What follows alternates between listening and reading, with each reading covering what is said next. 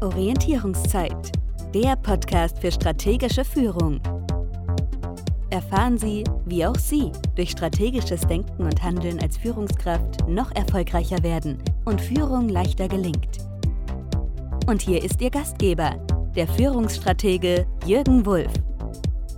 In dieser und weiteren Folgen von Orientierungszeit präsentiere ich Ihnen ein besonderes Format, der Podcast im Podcast.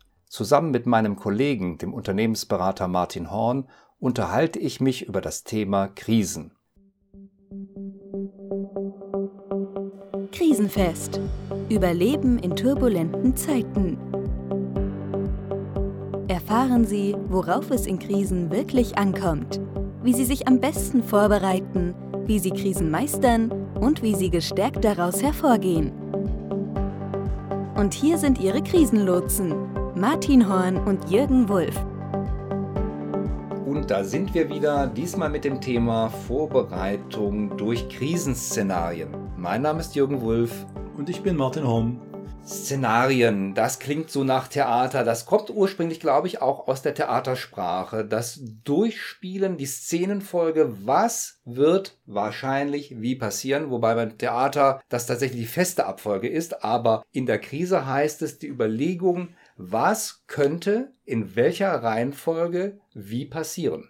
Also ich würde es ganz so auf die Ebene bringen, was wir mit Szenarientechnik meinen, ist, wir entwickeln Drehbücher, wie sich Dinge aufeinander folgend entwickeln können. Vielleicht in bestmöglicher Weise, das wäre sozusagen Best-Case-Szenarium, oder in möglichst wilder oder schlechter Weise, das wäre das Worst-Case-Szenarium, oder vielleicht als drittes Drehbuch das Drehbuch, das beschreibt, was wir glauben, was die wahrscheinlichste realistische Weiterentwicklung ist das Worst-Case-Szenario, das macht nach meiner Erfahrung auch am meisten Spaß. Da kann man so seiner Lust an den negativen Gedanken mal so richtig frönen. Man kann das spielen regelrecht. Man kann sich nicht nur spielen, sondern man kann sich sozusagen auch hineinsteigern, mal endlich zu überlegen, ja, was ich sonst nur in kritischen Flurgesprächen höre, das darf ich selber jetzt auch mal ausleben. Was ist das, was uns schlimmstenfalls bevorsteht?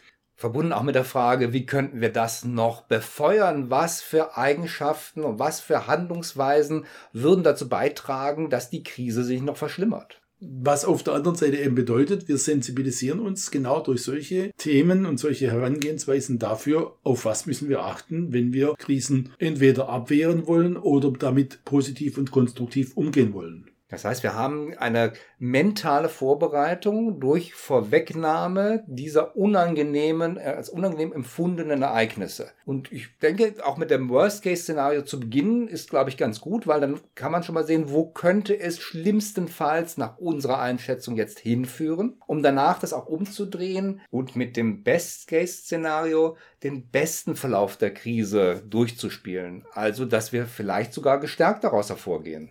Neige ich dann nicht ein wenig zur Verharmlosung der ganzen Sache, indem ich mir nur ansehe, wie wir vielleicht gestärkt daraus hervorgehen? Bediene ich nicht die Verdrängungen, die wir in einer anderen Folge mal bedient haben? Finde ich einen ganz wichtigen Hinweis. Damit das nicht passiert, brauchen Krisenszenarien in allen drei Formen die gleichen Kriterien. Also ich muss mir angucken, wie entwickelt sich der Markt zum Beispiel? Wie entwickelt sich, wenn ich Produkte habe, die Nachfrage? Wie ist die Kaufkraft meiner Zielgruppe? Ich sage jetzt mal, diese Kriterien, die müssen sich in allen drei Darstellungen wiederfinden und müssen dort auch sozusagen bedacht werden, eben in der unterschiedlichen Entwicklungsstufe mehr zum Positiven hin oder zum Negativen. Dann landen wir nicht in der Verharmlosung. Wenn wir das Worst-Case-Szenario durchgespielt haben und das Best-Case-Szenario, dann können wir uns das realistische Szenario ansehen. Das, was nach unserer derzeitigen Einschätzung der wohl realistische Verlauf der Krise darstellen würde. Das ist ja mal eine Momentaufnahme. Nichtsdestotrotz neigt es dann weniger zur Übertreibung im negativen Sinne oder im positiven Sinne.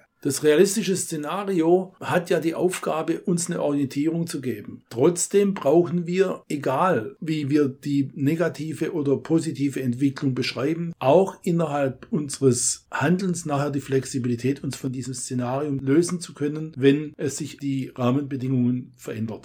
Zu der guten Vorbereitung gehört dann nicht nur diese Szenarien zu erarbeiten, sondern sie auch noch durchzuspielen und das möglichst realitätsnah passen meine Notfallpläne Also das, was bei neuen Flugzeugtypen, U-Bahn-Strecken oder großen Gebäuden seit langem Standard ist, nämlich der Notfalltest, sollte dann auch in den Unternehmen stattfinden und zwar für alle drei Szenarien. Das ist besonders wichtig für alle drei Szenarien. Ich erlebe immer wieder, dass Menschen sich entweder auf das Schlimmste vorbereiten oder nur auf das für sie Realistische. Letztlich, wenn sich Dinge aber sehr positiv entwickeln, fehlen die Handlungsoptionen. Und um nichts weniger geht es. Ich habe ein breites Spektrum an Handlungsoptionen, egal wohin sich die Dinge entwickeln.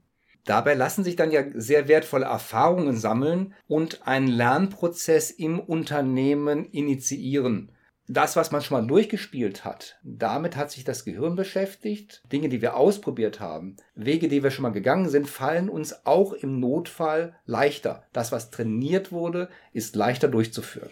Und gibt auch den betroffenen Mitarbeitern, den Kollegen mehr Sicherheit in ihren eigenen Erwartungshaltungen, was auf sie zukommt. Das heißt, ich habe es trainiert, ich habe auch schon eine Idee, wie es gehen könnte. Ich weiß vielleicht nicht ganz genau, das tagesaktuelle Handeln, aber ich weiß, es gibt eine Handlungsmöglichkeit für mich.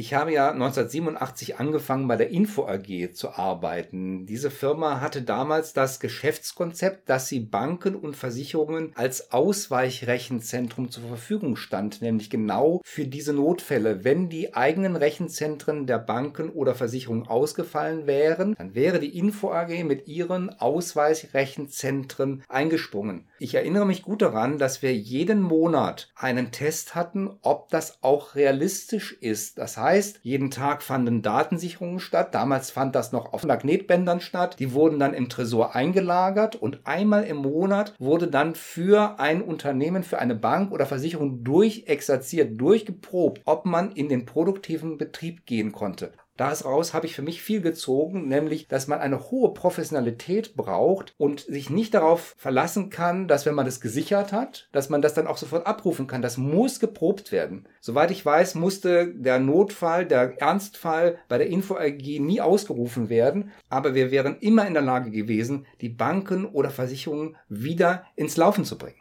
ich finde es ein sehr schönes Beispiel. Je kritischer die Situation werden könnte, desto mehr muss man es trainieren. Mich beeindruckt zum Beispiel sehr, wenn ich an die Raumfahrt denke, dass jeder Reparaturvorgang immer zweigleisig durchgeführt wird. In einem Raum üben die Astronauten, die nachher im Weltall sind und im anderen Raum üben die Menschen, die auf dem Boden bleiben, damit man wirklich hundertprozentig vorbereitet ist und auch weiß, was da passiert. Das heißt, je mehr sicherheitskritisch die Themen sind, desto höher müssten auch die Anforderungen an das Training sein.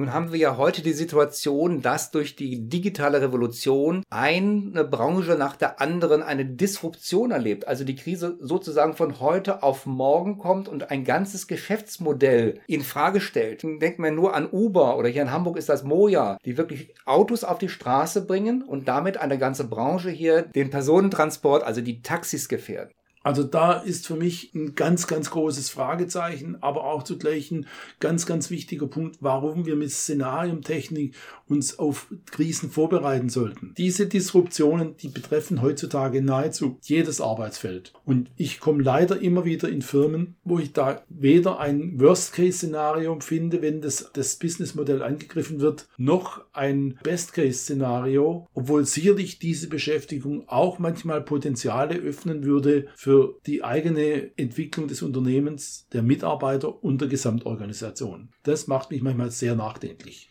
Also brauchen wir doch auch ein Disruptionsszenario. Also wie könnten wir unser eigenes Geschäftsmodell zerstören? Wenn wir das überlegen, dann sind wir besser vorbereitet und warten nicht darauf, dass es jemand anders tut. Und schaffen vielleicht noch unsere neue Firma. Nun kommen ja Krisen plötzlich. Man denke an Unfälle, Handelsbeschränkungen oder politische Krisen. Deswegen ist unser Rat, warten Sie nicht, bis die Krise da ist. Dann könnte es wirklich zu spät sein. Man könnte ja dazu neigen zu sagen, Mensch, da haben wir immer noch genügend Zeit, das brauche ich erst, wenn die Krise da ist. Unsere Erfahrung sagt, es muss vorher geschehen und zwar rechtzeitig vorher, damit es auch internalisiert werden kann. Und damit Sie wirklich ein Return on Investment haben. Der Aufwand lohnt sich.